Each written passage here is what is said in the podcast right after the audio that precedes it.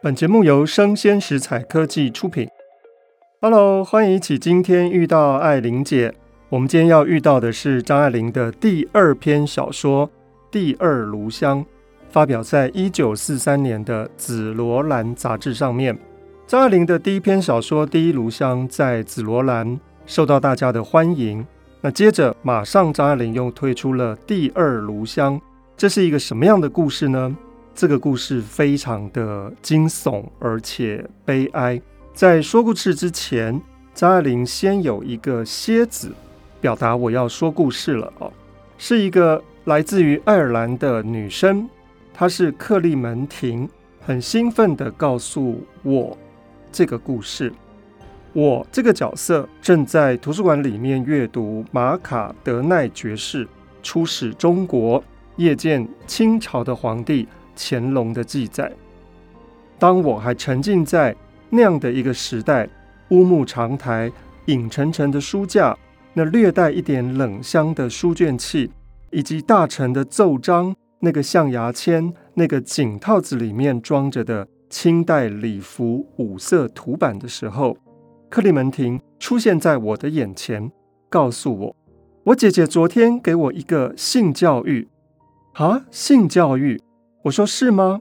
克利门廷接着说：“是啊。”我说：“呃，这个真是不太可能哦。”除了望着他微笑之外，我没有第二个反应了。他接下去说：“我真是吓了一跳，诶，你觉得吗？一个人如果有了性的知识之后，是根本没有办法谈恋爱的。一切的美，一切的幻想，都全部毁灭了。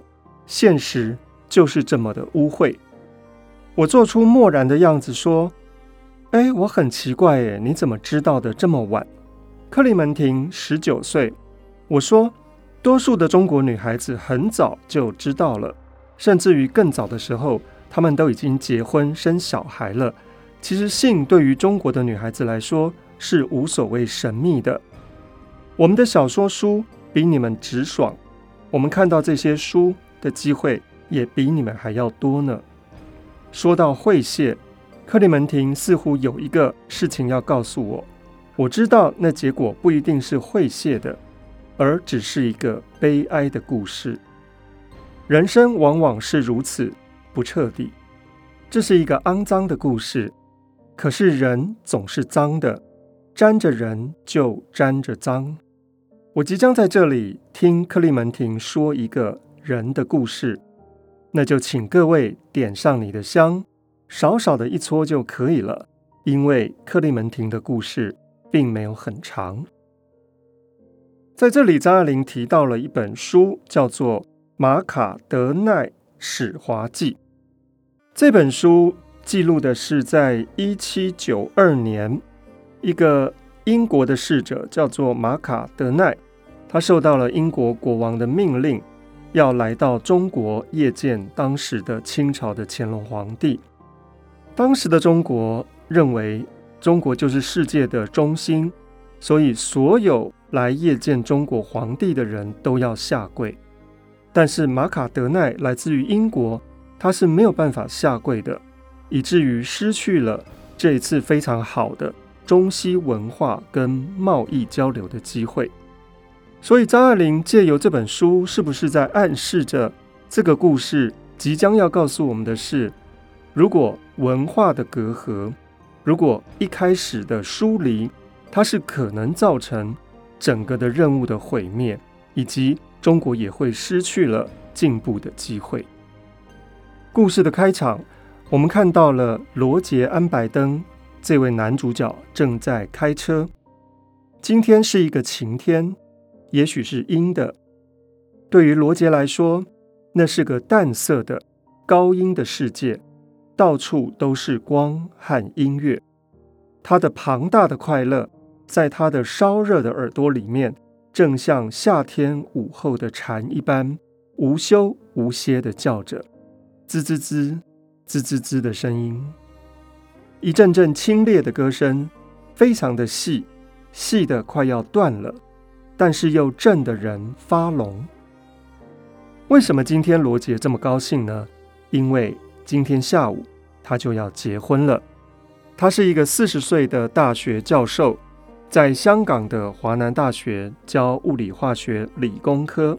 他的新娘子是一个二十出头的一个小女生，新娘的头发是青金色的，常常在罗杰的手里面，手背上仿佛就像是吹过了沙漠的风，风里面含着一蓬一蓬的金沙，干爽的、温柔的，扑在人的身上，痒痒的。他的新娘的头发波纹里，永远有这样的一阵风，而新娘的皮肤又是这样的沉静，静得像死掉了一样。新娘叫做素系，张爱玲把这个名字翻译成为是情愫的愫，也就是一个素心旁，一个素静的素，细是细致的细，素系。我想一般大家会翻成苏西啊。而罗杰他是一个英国人，素系也是英国人。那这两个人呢，是在香港成长的英国人啊。那整个是在中国的环境里面长大的。张爱玲说，罗杰是一个罗曼蒂克的傻子，在华南大学教了十五年的化学物理，做了四年的理科主任和社监，并不曾影响到他什么。归根究底，他就是一个罗曼蒂克的傻子。而新娘的母亲叫做密丘尔太太，早年就守了寡，没有能力带她的三个女儿回到英国去，所以就在香港发展。密丘尔太太对于这三个女儿的家教是非常的严格的。虽然素系已经是二十一岁的人了，依旧是一个非常纯洁的孩子。这个天真纯洁到使人不可想象的地步，也就是他所教育出来的三个女儿都对性是完全无知的。大姐米丽生，米是奢靡的米，丽是美丽的丽，笙是笙箫的笙。美丽笙这位姐姐呢，曾经在天津结了婚，却给了她一个重大的打击，因为。她发现到她的老公是一个禽兽，居然要在床上做一些非常不堪的事情，所以立刻就离了婚。那即使如此呢，也不能够阻止素系继续的结婚，因为素系非常的漂亮，她惊人的美貌不能够容许她晚婚。罗杰继续开着车，他的车子迅速的向山上射去，按照当时的习俗。婚礼之前，新郎是不应当看到新娘的，看到了就会不吉利。但是罗杰心里面太想要看到新娘了，就想说：好，我买一些花，借送给密丘尔太太跟米丽笙这群姐妹们呢，也许我就可以加入到他们准备婚礼的行列。买完了花，罗杰重新上了车，向高街驶来。这个高街之所以得名，是因为街身比沿街的房屋要高出数丈，那也是香港地面崎岖的特殊的现象。而为什么张爱玲要设计成为是这样的高街呢？啊、呃，第一个当然是我们常常在香港看到这样的呃路面高于房子的状况。第二个，也许张爱玲想要强调的是一种落差，这个落差是。家庭跟外界的落差，或者是素系的美丽跟她的无知的落差，或者是中国跟西方之间的格格不入的落差，或者是整个发生的事情跟大众舆论之间的落差。到了密丘尔太太的住处，是一个古老的小红砖的房屋，二层楼的阳台正对着。沿街的毛茸茸的绿草，罗杰首先看到的是妹妹凯斯琳。凯是凯旋的凯，丝是一丝两丝的丝，灵就是玉部的灵。凯斯琳是一位小妹妹，她还穿着学生制服，天青的裙子，生着背带。凯瑟琳正在街道上面溜冰，老远就喊着：“罗杰，罗杰！”凯瑟琳说。罗杰，你快别进去哦，他们正在哭呢。”罗杰就吓到说：“啊，素系在哭吗？”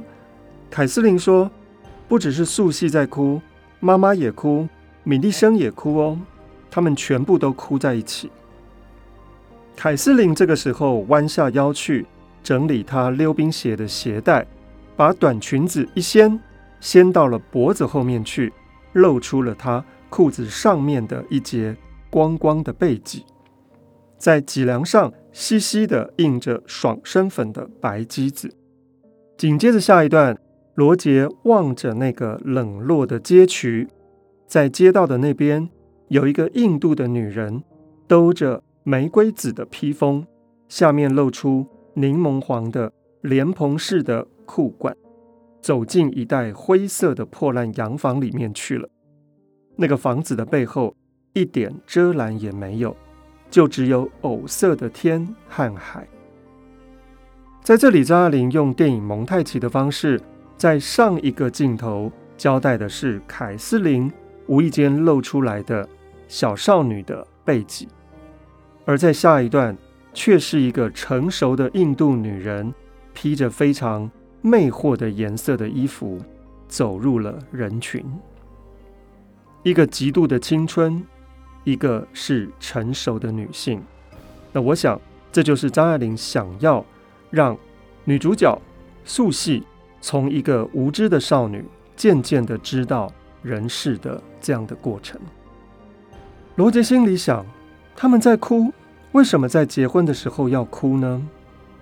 当然，在情理之中，一个女孩子初次的离开家庭与母亲，总带着一些伤感的气氛，是要哭的，没错。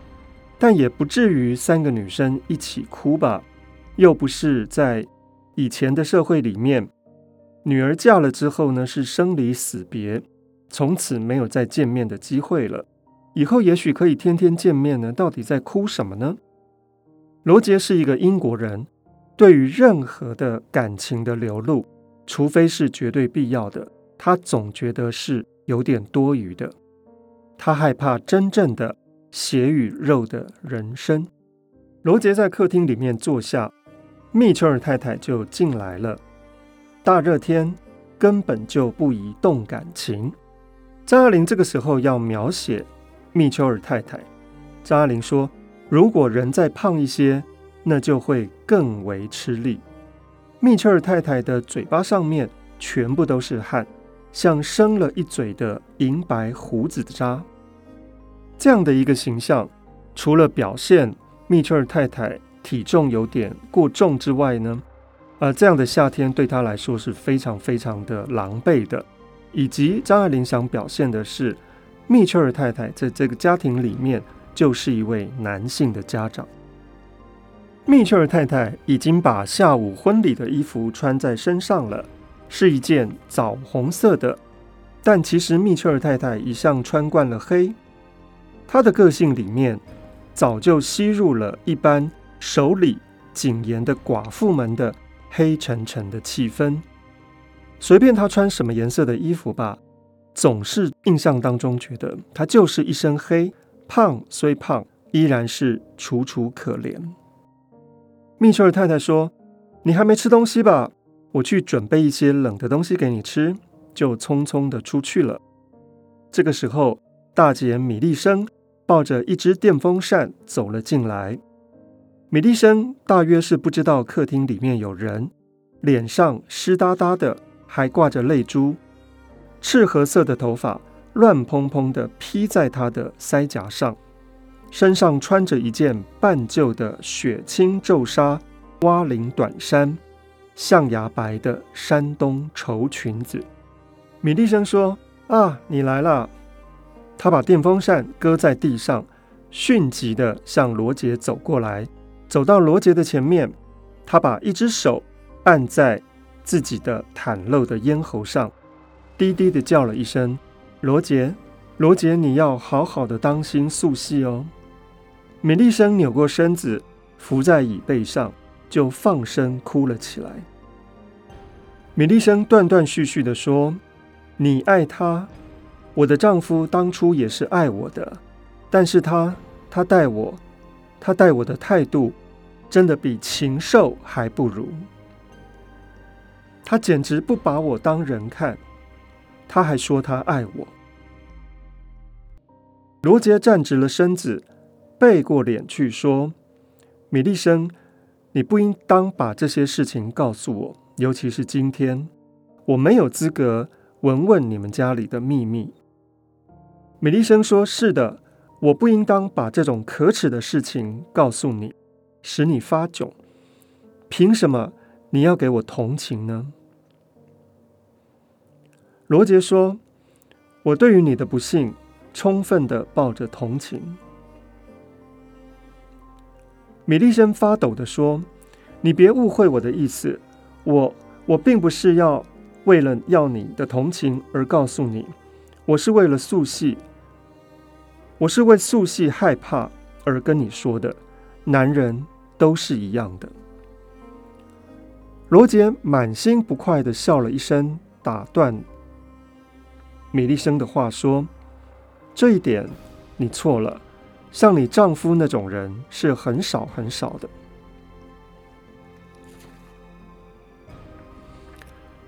米利生说：“你怎么知道你不是少数中的那一个呢？我的丈夫外表也是一个非常正常的人，你也许还没有发现到你和旁人有什么不同吧？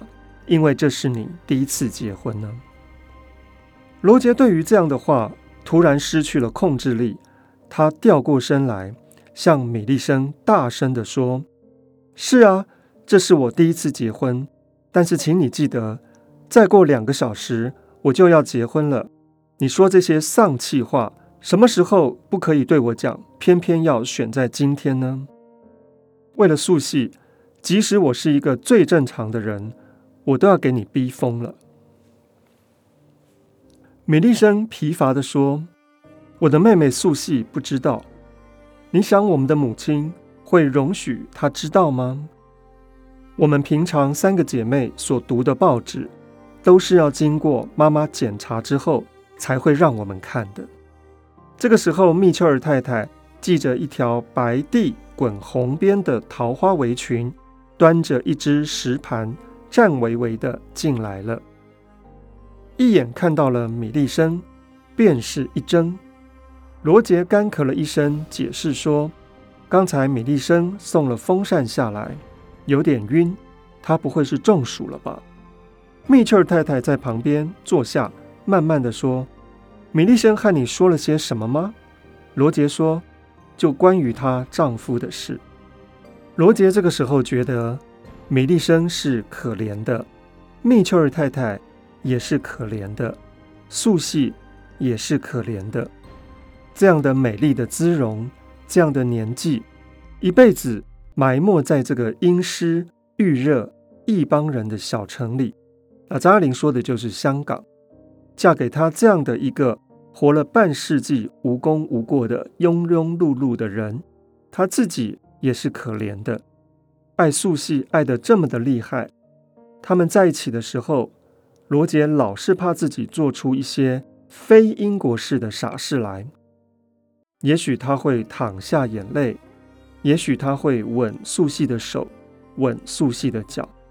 无论是谁，爱到那个地步，总该是可怜的。而人，谁不是可怜的呢？密切尔太太又哭了，她说：“为什么我的孩子也要跟我一样的命苦啊？谁想得到？”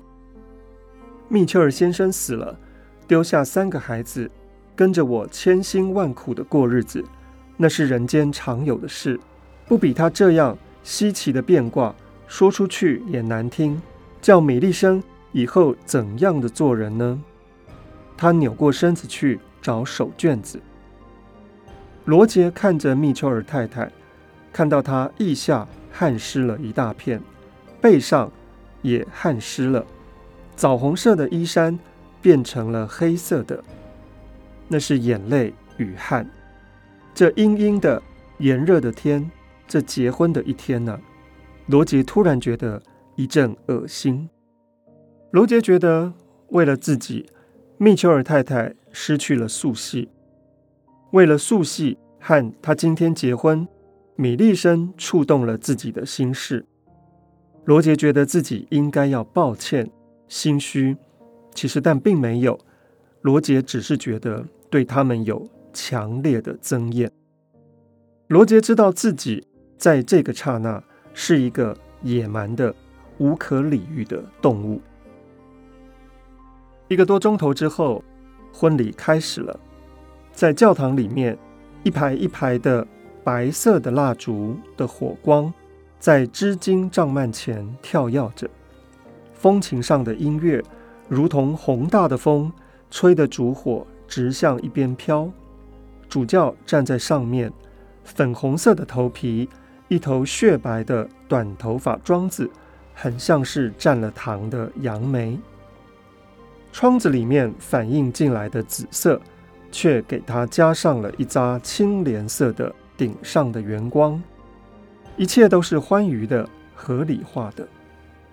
新娘慢慢的走近，罗杰觉得这仿佛就是他前身画的一张图，不，他想画而没有画的一张图。现在他前身所做的这个梦，向他缓缓的走过来了。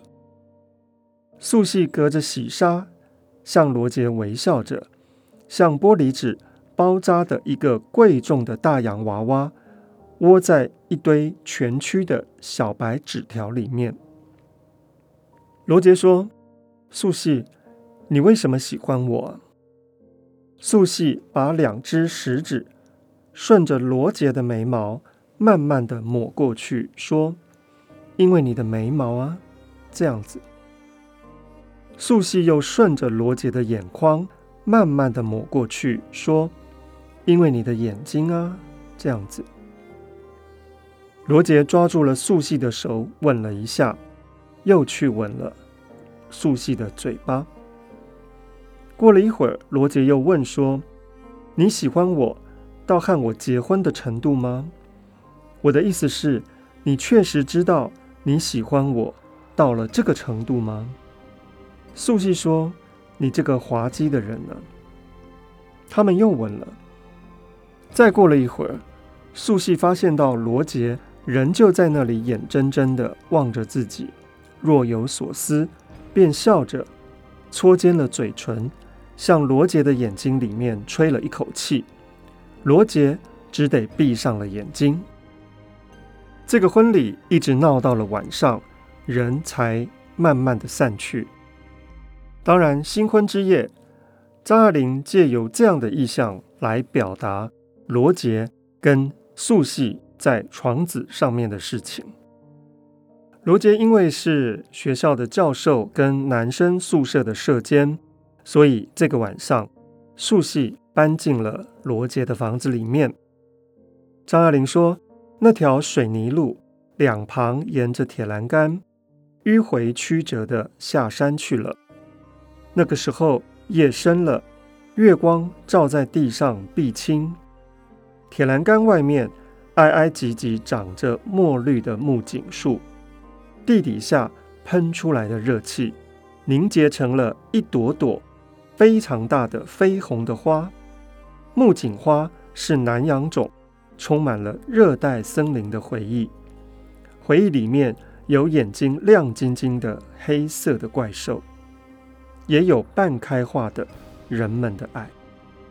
这里张爱玲想要表现的是，在现代生活当中的性爱，固然有一些现代人的成分，也有一些现代人对于古老的森林的那种原始的回忆。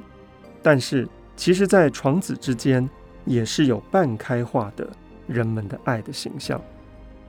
在木槿树上面，枝枝叶叶的。不多的空隙里面生着各色的花草，都是毒辣的黄色、紫色、深粉红色，火山的涎沫。这个涎沫指的是火山的口水流了出来。还有一种背对背开的并蒂莲花，白的，上面有老虎黄的斑纹。在这些花木之间，又有无数的昆虫软软的爬动着。急急地叫唤着，再加上银色的小四脚蛇、咯咯作声的青蛙，造成一片争冲不宁的庞大而不彻底的寂静。张爱玲就是借由这样的一种象征化的性爱描写，来表达这就是素系跟罗杰的新婚之夜。那当然，对于性爱是无知的素系，对于罗杰的这些行为是没有办法接受的。所以紧接着下一段，我们就看到素汐从房间里面冲了出来，连拖鞋都来不及穿，他就噔噔噔的跑出到外面来。一溜溜下了一大截子路，跑得非常的快。罗杰出来也找不到他的新娘在哪里。罗杰发现到旁边有一个自来水井，固然知道这个自来水井是躲不了人的，但是他还是在这个井里面张看了一下。嗯，他不知道他的新娘跑到哪里去了。罗杰觉得这一定是个梦，一个噩梦。那么新娘到底跑到哪里去了呢？新娘跑到了一个男生宿舍的房间里面去，在这个房间里面只有一个印度的学生，叫做摩辛德拉。摩辛德拉正通过一个手电筒在那里看书呢。对于素系的突然的造访，摩辛德拉吓坏了。